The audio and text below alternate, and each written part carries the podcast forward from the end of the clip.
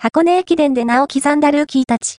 第100回は、東農大、前田和と順大、吉岡博人に注目。100回目を迎える箱根駅伝2024年1月2、3日では、スーパールーキーの呼び声高い2人の走りに注目が集まる。東農大の前田和と、順大の吉岡博人だ。過去にもスーパールーキーと呼ばれ、名ランナーへと成長した選手たちはいる。二人は、箱根の歴史にその名を刻めるか。